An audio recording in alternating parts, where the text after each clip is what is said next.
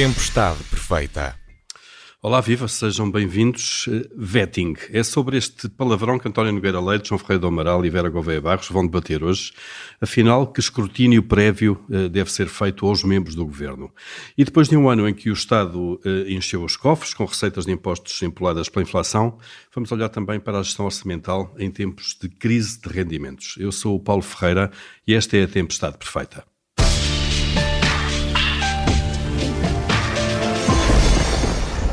O Primeiro-Ministro já disse, já anunciou que o déficit de 2022 deve ficar bem abaixo da meta que estava no orçamento. E os dados da execução orçamental que são conhecidos até agora confirmam de facto que o Estado precisou mesmo de gastar muito dinheiro no último trimestre para não fechar o ano com contas públicas tão equilibradas que pudessem ser assim uma espécie de ultraje em tempos de perda de rendimentos reais.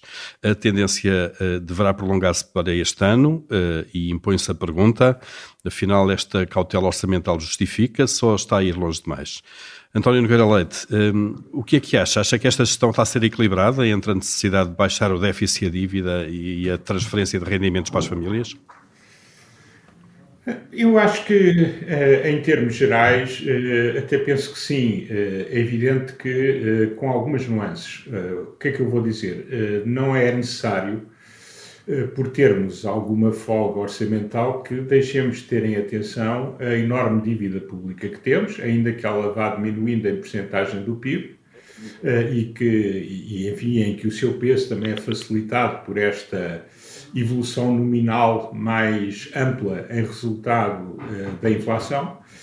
Mas, de facto, nós continuamos a ter uma situação relativamente complexa e não nos podemos esquecer que temos uma boa parte uh, das despesas uh, do Estado uh, extremamente comprimidas e que já notamos em muitas áreas de serviço público uma, uma degradação importante da qualidade dos serviços prestados aos cidadãos. E, portanto, admito que o Governo não queira gastar tudo em transferências nesta fase. Aliás, começou menos bem e terminou melhor, porque foi focando cada vez mais uh, essas disponibilidades orçamentais naqueles que mais precisam, e como nós sabemos, apesar de em Portugal e noutros países não se ter arrancado logo com políticas extremamente, uh, enfim, focadas naqueles que efetivamente precisam, desperdiçando-se algumas verbas públicas, portanto, dinheiro dos contribuintes em pessoas que efetivamente não tinham essa necessidade e, portanto, essas uhum. verbas foram diretamente para a forro, o que não era o objetivo, imagino eu. Uh, e, portanto, eu diria que uh, o governo não foi, uh, como aliás já não tinha sido na Covid, não foi extremamente generoso, mas fez um equilíbrio aceitável eh, ou pelo menos parcialmente aceitável, entre aquilo que é a necessidade de consolidação das finanças públicas e de prever um futuro que não é fácil, eh, e por outro lado também eh, acudir àqueles que mais precisam. É evidente uhum. que gostaríamos que fosse mais, mas as finanças públicas e a situação patrimonial do Estado português é a que é. Eu diria também que o governo onde poderia, e não tinha a ver com o acudir a pessoas específicas, onde o governo está a ter uma política extraordinariamente uh, conservadora, tem a ver com as remunerações daqueles que não recebem salários muito baixos. Portanto, eu acho que o governo, claramente, para 2023, tinha, até pela sua posição de partida, tinha alguma margem para uh, não falarmos em recuperação de poder de compra dos funcionários, mas em que a perda de poder de compra dos funcionários no conjunto de 2022 e 2023 eh, não fosse tão grande. Porque, como nós sabemos, eh, os funcionários públicos eh, estão há vários anos a perder algum poder de compra e nestes dois últimos anos a perda de poder de compra foi extremamente importante numa altura em que temos dificuldade em reter alguns funcionários muito importantes. Eu já nem falo naquilo que era essencial, que era uma reestruturação, uma reestruturação das carreiras contributivas claro, e, dos salários. As pessoas são remuneradas, exatamente. Uhum. E incentivar mais os que mais fazem e penalizar relativamente os que menos fazem. Enfim, gerir os recursos humanos da administração pública eh, de uma forma que não sejam automatismos quase militares. Uh, mas, na verdade, uh, os funcionários públicos, exceto aqueles que têm salários muito baixos, vão ter uma perda de poder de compra muito importante neste, no acumular destes dois anos uhum. e claramente que, uh, enfim, sendo inevitável alguma perda de poder de compra, ela talvez não necessitasse ser tão grande. Para 2023, porque a inflação não, não terminou, eh, embora se admita que ela possa, ou pelo menos são esses enfim, os cenários mais falados, quer do governo, quer do Banco de Portugal, quer das instituições europeias e outras instituições eh, que fazem projeções económicas, Uh, embora se admita que a inflação possa não ser tão grande, ela vai ter alguma relevância e, portanto, admito, até se o desemprego eh, não, enfim, se comportar menos bem do que aquilo que é a estimativa central de muitos, incluindo a minha, eh, eh, nós vamos ter ainda margem, e essa de facto existe, para acudir àqueles que mais necessitam ao longo de 2023. Resumindo, o governo foi conservador, eu, eh, enfim, eh, concordo com esta perspectiva eh, de alguma cautela e de alguma parcimónia, mesmo assim havia alguma margem para ter sido um pouco menos parcimonioso sem pôr em causa os objetivos fundamentais da redução do peso da dívida e de ter contas que, ao fim e ao cabo, facilitem a gestão da administração num ano em que uh, o crescimento vai ser inferior ao do ano passado, com as repercussões que nós já, teve, já sabemos que existem em termos orçamentais, nomeadamente uhum. as receitas, até na expectativa da inflação ser mais baixa. Claro, eh, são capazes de subir menos que subiram este ano. João Ferreira do Amaral, uh, também como é que olha para este equilíbrio uh, conseguido pelo Governo, que no fundo levou também no último trimestre a, distribuir uma série de apoios, o de, o de, outubro, o cheque de outubro, o de dezembro também, no fundo para não apresentar umas contas tão, tão equilibradas. Sim, de facto seria quase escandaloso. Claro. Não, a minha discordância é, é, é justamente no caso de, que o António falou das remunerações e, e talvez mais profunda até que a discordância do, do, do António. De facto, uh, havia margem de manobra para subir uh, os financiamentos da função pública, uh, quer no ano passado, quer neste ano, sem pôr em risco uma, enfim, a queda da dívida em percentagem de PIB, que é um, que é um indicador fundamental. Isto teria importância não só no caso da função pública, justamente para impedir uma perda real ainda maior do que tem sido já a perda do, dos últimos, eh, enfim, de, das últimas décadas, mas também porque é um sinal para o próprio setor privado em que a discrepância ainda é maior, porque o setor privado em Globo enfim, depende muito de cada setor em particular, mas em Globo o setor privado aumentou bastante a produtividade e os salários reais desceram, o que é uma coisa extraordinária ao nível que, que sucedeu. Portanto, quer que diretamente para, em termos de, de, um, de, função pública e da qualidade dos serviços, quer em termos do, do, enfim, do, do sinal que deu ao setor privado, eu penso que foi uh, negativo, porque havia margem de manobra para, para melhor.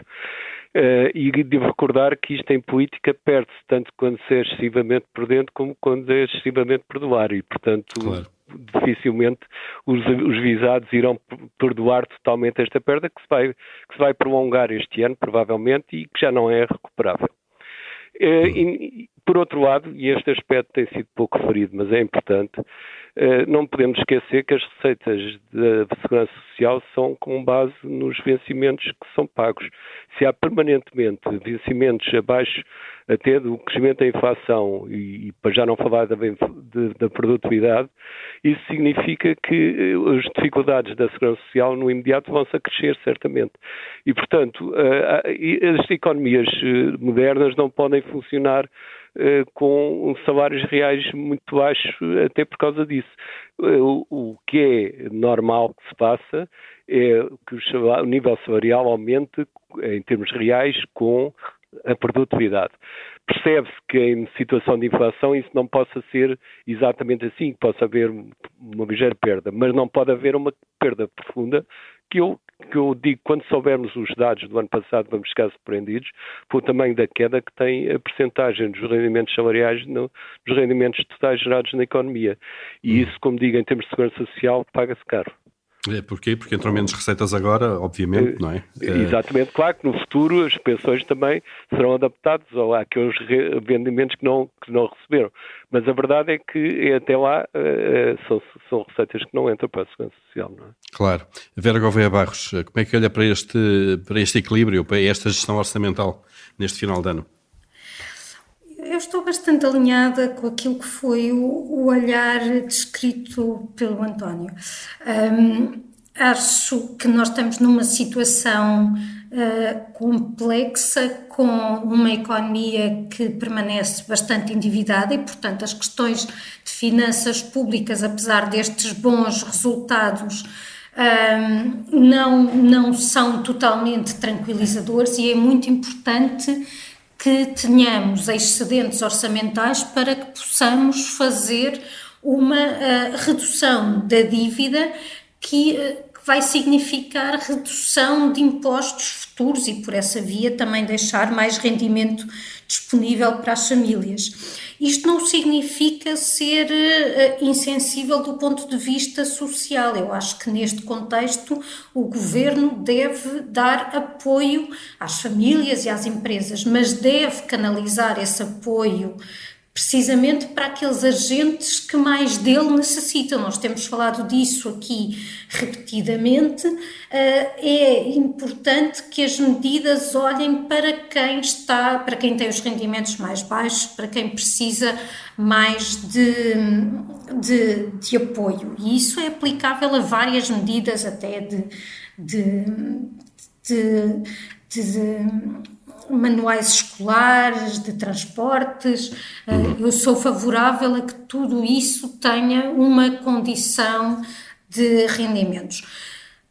Em cima disto, acho que também deve haver uma preocupação com a parte do investimento público. Nós tivemos níveis de investimento público extraordinariamente baixos nos últimos anos e agora com os fundos europeus que temos, nomeadamente aqueles que vêm do PRR, é importante canalizá-los, não é só para termos uma taxa de execução exemplar que possamos mostrar, é executá-los, mas bem executados, aplicá-los em projetos que melhorem a nossa competitividade que uh, sejam uh, promotores de desenvolvimento e que até do ponto de vista conjuntural ajudem na situação em que estamos a viver, porque hum. se nós simplificarmos procedimentos, se agilizarmos através do uso da, da informática, dispensarmos as pessoas de se deslocarem, de terem de submeter N vezes a mesma informação,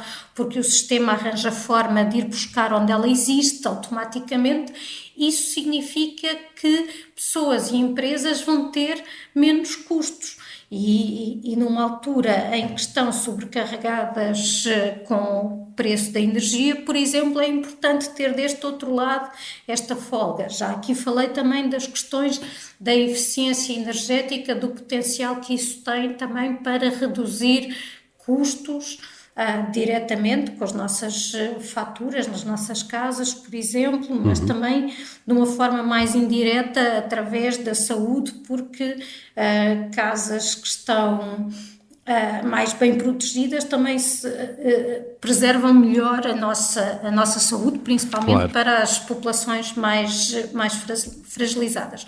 Portanto, parece-me que uh, a execução orçamental deve assentar neste equilíbrio entre equilíbrio de, neste equilíbrio entre por um lado finanças públicas saudáveis, redução da dívida, mas por outro apoio a quem dele efetivamente necessita e depois complementando isto com eh, investimento público que promova a produtividade e a competitividade.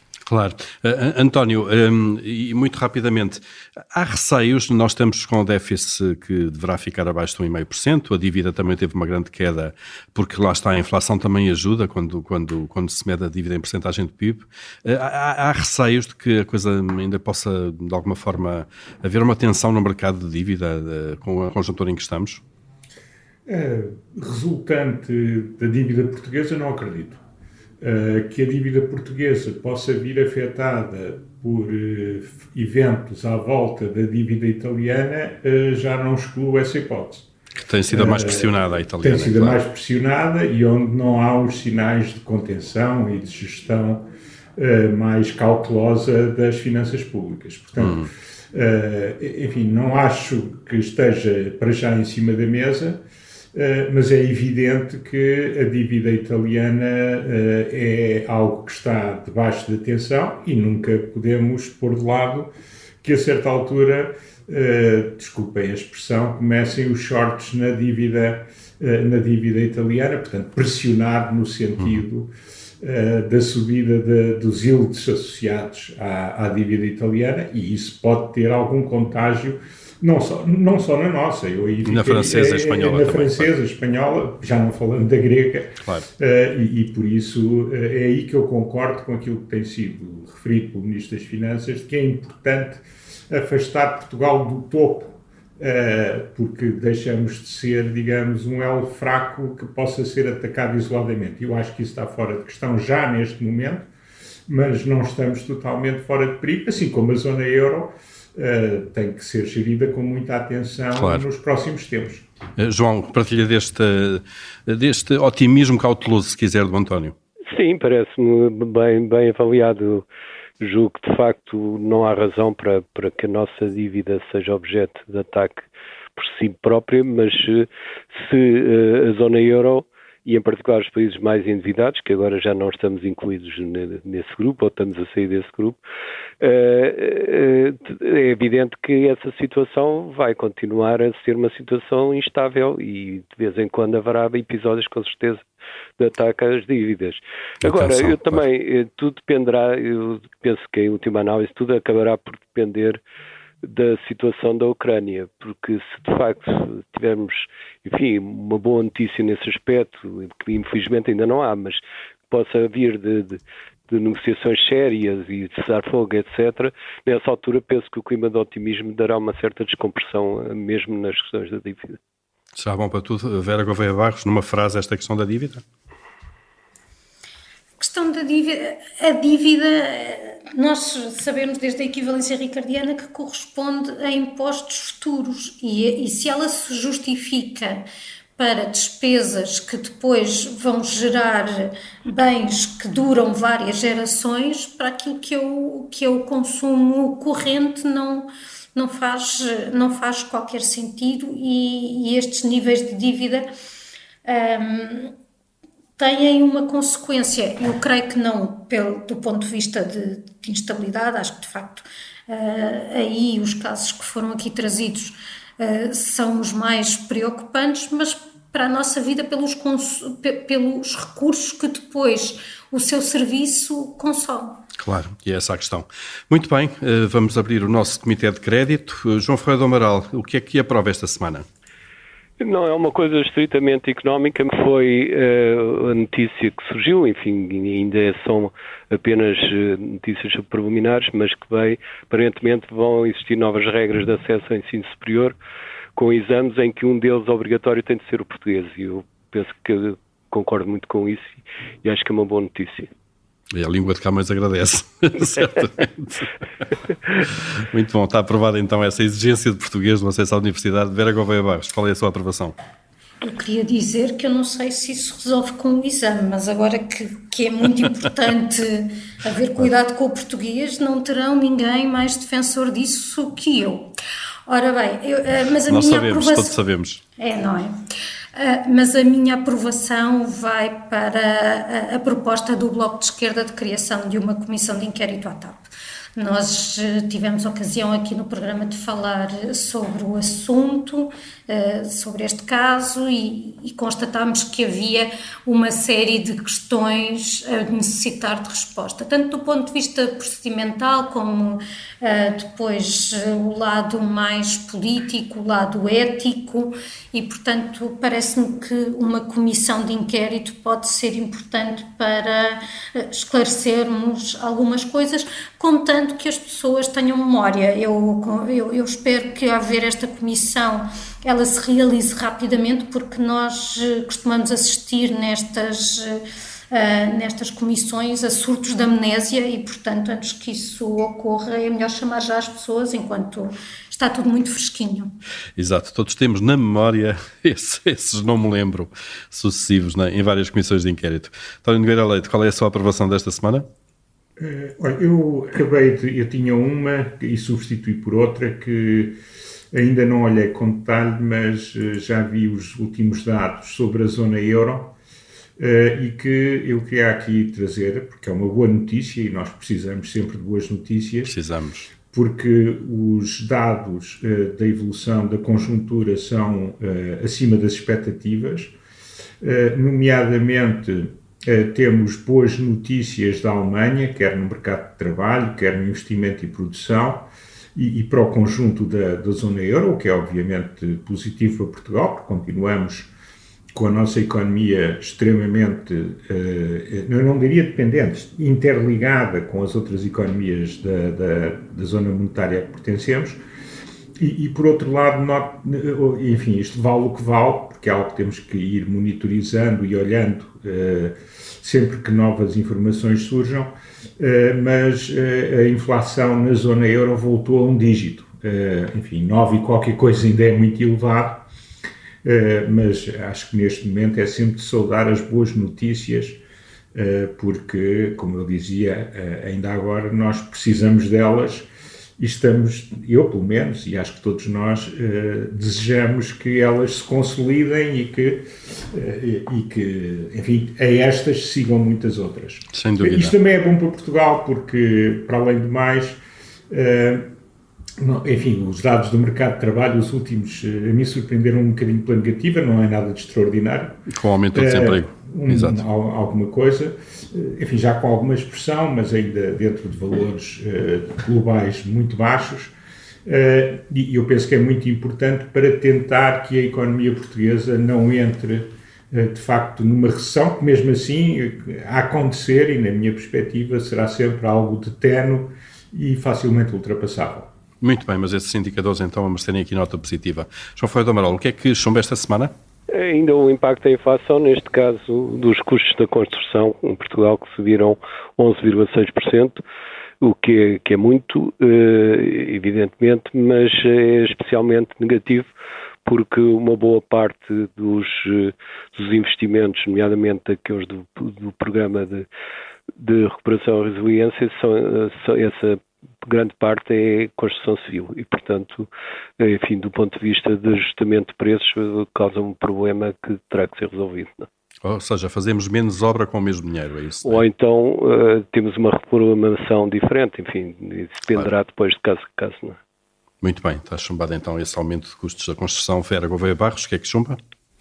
Eu vou chumbar a ineficácia da lei que se destina a evitar incompatibilidades Ineficácia é essa que resulta do facto da única, de a única sanção ser a, a, a impossibilidade de exercer cargos públicos nos três anos seguintes. Portanto, isso só é efetivamente uma penalização para quem estiver a pensar regressar uh, no prazo de três anos a esses cargos, porque esta lei tem precisamente que ver com a questão das portas, das portas giratórias entre uh, quem tutela e quem é, e quem é tutelado. Uhum. Uh, eu sou muito. Eu, eu, eu, tenho uma postura normalmente kantiana, no sentido em que acho que as pessoas se, se devem comportar bem pela satisfação interior de se comportar bem. Mas se assim fosse, nós não precisaríamos de, de leis e sanções. As leis e sanções existem precisamente para quem uh, opera numa lógica de cenoura e cacete. E, portanto, aquilo que nós temos aqui é que este cacete é, é fingir. É que torna, é muito fraquinho, o que torna a lei absolutamente ineficaz. Deixa isso à consciência e à ética de cada um, mas para isso já existia a ética e a consciência de cada um, não era uhum. preciso uhum. uma lei. Eu espero que não se faça uma revisão uh, atabalhoada e apressada, contextualizada, como tantas vezes acontece com, quando existe um, um, qualquer caso que envolve a imperfeição de, uma, de, um, de um diploma. Pois, é disso que estamos habituados. Eh, e já agora, em contexto, esse, esse tema que a Vera traz aqui tem estado a ser discutido nestes dias eh, com a ida da ex-secretária de Estado do, do, Turismo para, para um grupo privado. portanto, cai nesse, cai nesse âmbito. António Nogueira Leite, o que é que chumba esta semana? Uh, olha, eu chumbava, chumbaria a instabilidade governativa a que temos assistido, sei que iremos falar sobre isso, mas de uma forma geral preocupa-me, uh, preocupa-me em absoluto, preocupa-me pelo que representa mas, e pelo que está por trás, uh, mas também porque num cenário incerto como aquele que estamos a viver, esta incerteza adicional acaba por ampliar os níveis de incerteza elevados que já temos e, portanto, não, é, não são boas notícias. Reparem que há, há muitas, há muitos processos em continuidade que, estão, que estavam uh, a decorrer em várias pastas e a mudança uh, dos titulares uh, acaba sempre por causar efeitos, efeitos de entropia sobre esses mesmos processos. Às vezes voltam à estaca zero, outras vezes param durante algum tempo a reapreciação, que é perfeitamente normal, e, estamos numa altura em que, de facto, todo o ruído adicional que se ponha só prejudica uh, e prejudica de uma forma mais intensa, porque a situação de base é uma situação de grande incerteza. É? Muito bem, então está chumbado também esta instabilidade governativa. E fechamos aqui então o Comitê de Crédito.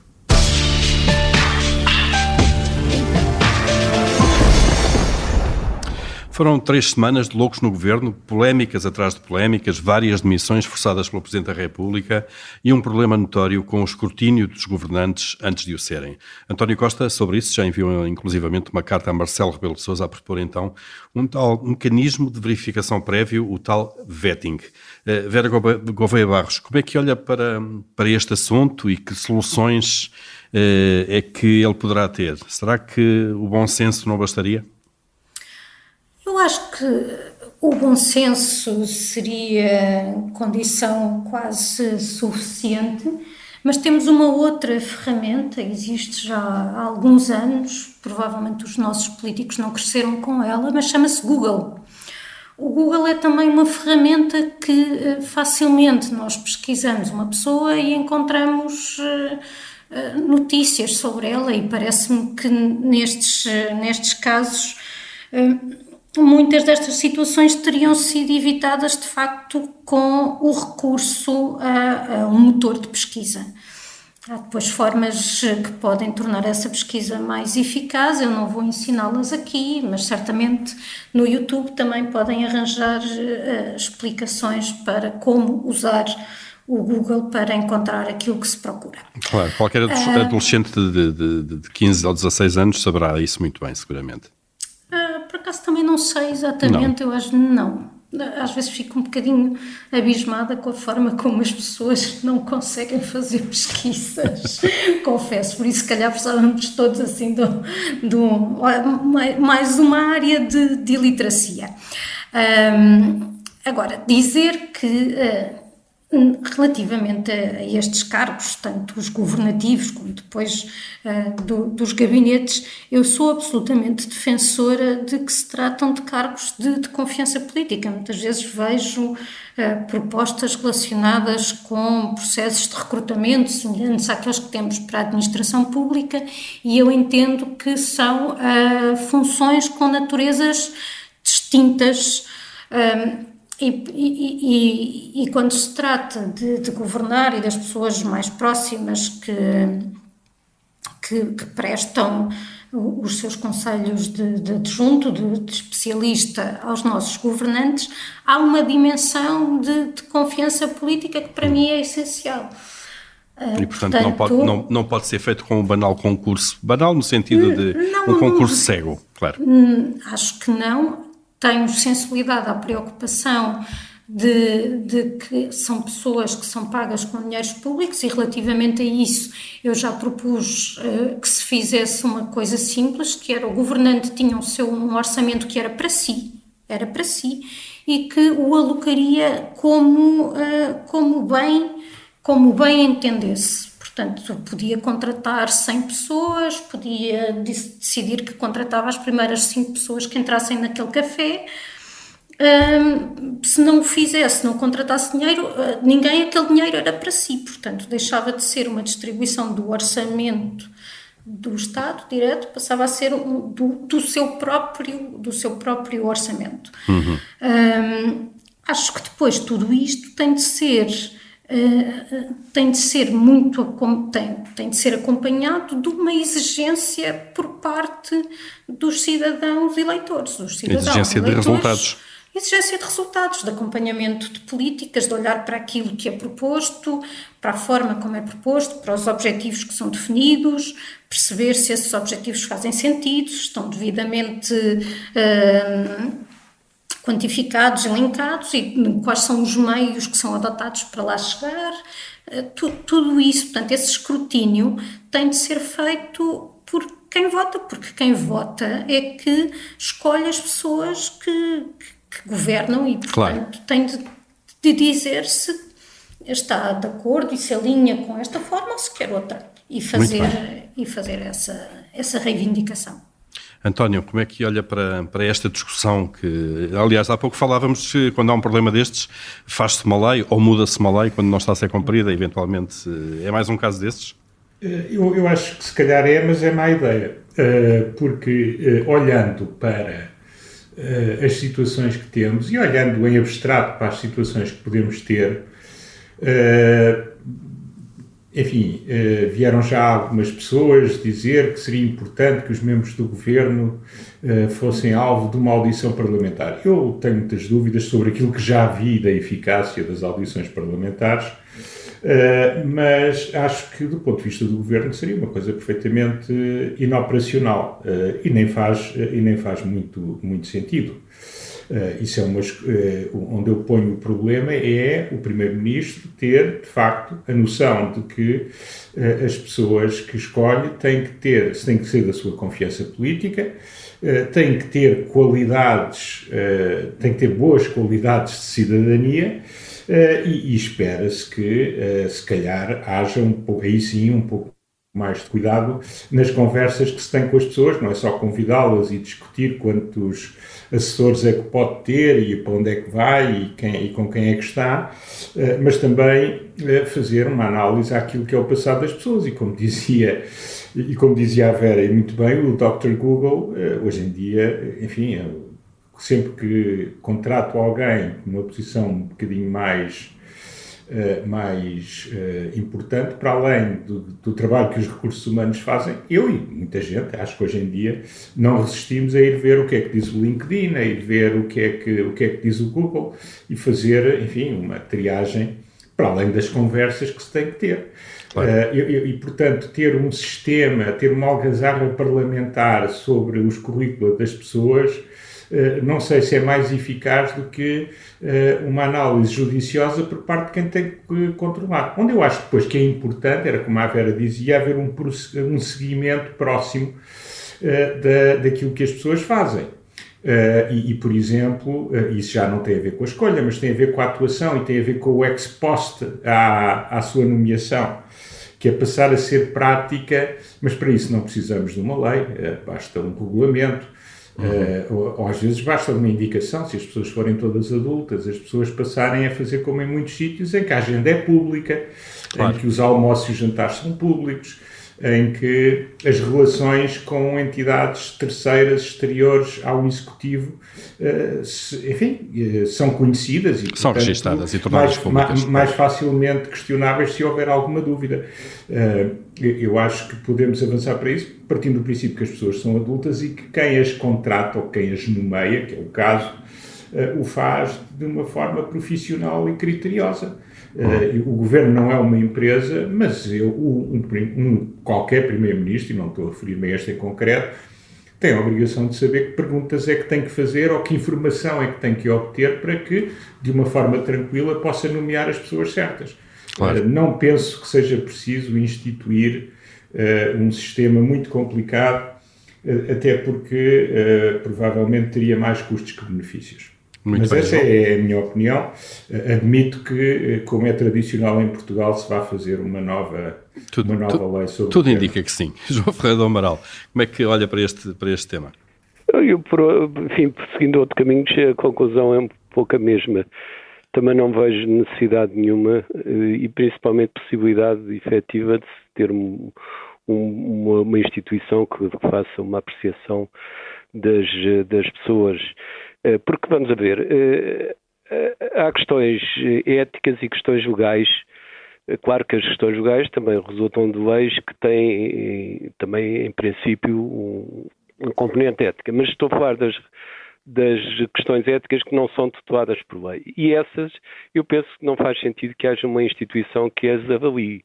A ética, eh, que não é obrigatória, enfim, que não, que não em termos legais, é, é uma questão individual e, portanto, será o Primeiro-Ministro que tem de avaliar os critérios políticos e critérios éticos de questões não legais e, eventualmente, também o Presidente da República, se for informado de alguns problemas nessa área e, portanto, não vejo que haja uma instituição que se arme agora em, em, em dona da ética do país, portanto, uhum. menos a nível parlamentar, em que os interesses, como é sabido, são muito diferentes de questões éticas eh, correntes, digamos. Por resto, ficam as questões legais. Uh, aí, sem dúvida nenhuma, que qualquer ilegalidade uh, ou, ou, até suspeita de ilegalidade grave deve, evidentemente, impedir alguém de ir para o governo e, e, e obrigar alguém que esteja no governo a sair. O problema está em que, muitas vezes, essas questões de legalidade ou estão ainda em investigação e, os, os, visados até podem não saber que estão a ser investigados, ou estão em segredo de justiça e, portanto, também não estou a ver qual é a instituição que, desse ponto de vista, pode fazer uma avaliação das questões de legalidade. Portanto, eu penso que, eh, de facto, Hum. compete ao Primeiro-Ministro ter, enfim, informar-se na medida do possível sobre o que vai passando, sendo certo que há coisas, nomeadamente, que possam estar em segredo de investigação de justiça que eu não pode saber, mas, enfim, naquilo que puder saber, eh, tentar reunir o máximo de informação possível e pôr claramente ao Presidente da República as questões, se houver questões uh, éticas. Não vejo que seja necessário, nem sequer útil, nem me parece justificável do ponto de vista uh, político a existência de uma instituição que avalie a ética das pessoas. Não? É? Muito bem. Então, se me permitem resumo, a tal entidade de vetting não passa aqui no nosso vetting. Está, está posta de parte então. Temos aqui uh, só uns segundos para, para fechar o programa, ainda vamos aqui ao nosso momento de tirania. Nogueira Leite, muito telegraficamente, se mandasse, o que é que mandava? Olha, eu mandava desaparecer, que não é possível, mas é, é um quem, desejo, quem? Eh, as, as, as pressões iliberais e populistas que têm vindo a brotar quais cogumelos pelo mundo fora e que ainda este fim de semana tivemos um mau exemplo uh, e, e, que de facto uh, começam, a ser, começam a ser um problema complexo em muitas das democracias ocidentais e, e é algo que tem que ser devidamente enquadrado e tratado nos próximos tempos. Muito bem, está, está dada a ordem. João Ferreira Amaral, qual é a sua tirania? É, ler com atenção e tomar a devida nota e eventualmente a atuação de, daquela proposta da OCDE sobre as propinas do ensino superior, ou seja, que devem ser moduladas pelas questões socioeconómicas. Em Portugal, eh, enfim, eu sempre estive afastado do mainstream nessa parte. As propinas foram fixadas com critérios, eh, ou melhor, sem critério, de facto, correspondente às várias situações socioeconómicas visadas, e isso teve muito a ver com um contexto muito influenciado pelo neoliberalismo da época, que acabou por aumentar profundamente as desigualdades, como as sabemos em todo o mundo. E, portanto, voltar atrás nesta matéria, eh, doseando as propinas de acordo com a situação socioeconómica, parece uma boa ideia. Muito bem, está dada a ordem. Vera Gouveia Barros, qual é a sua tirania? Eu mando alterar os moldes em que os debates acontecem na Assembleia da República, porque, pelo que pude observar, perde-se demasiado tempo, por exemplo, a fazer passagens de palavra, quando a palavra podia estar a ser utilizada para debater aquilo que, que tem de ser discutido. Muito bem, mude-se então esse regime do Parlamento. Tempestade Perfeita fica por aqui, voltamos para a semana. Até lá, já sabe, pode ouvir-nos sempre em podcast nas plataformas habituais.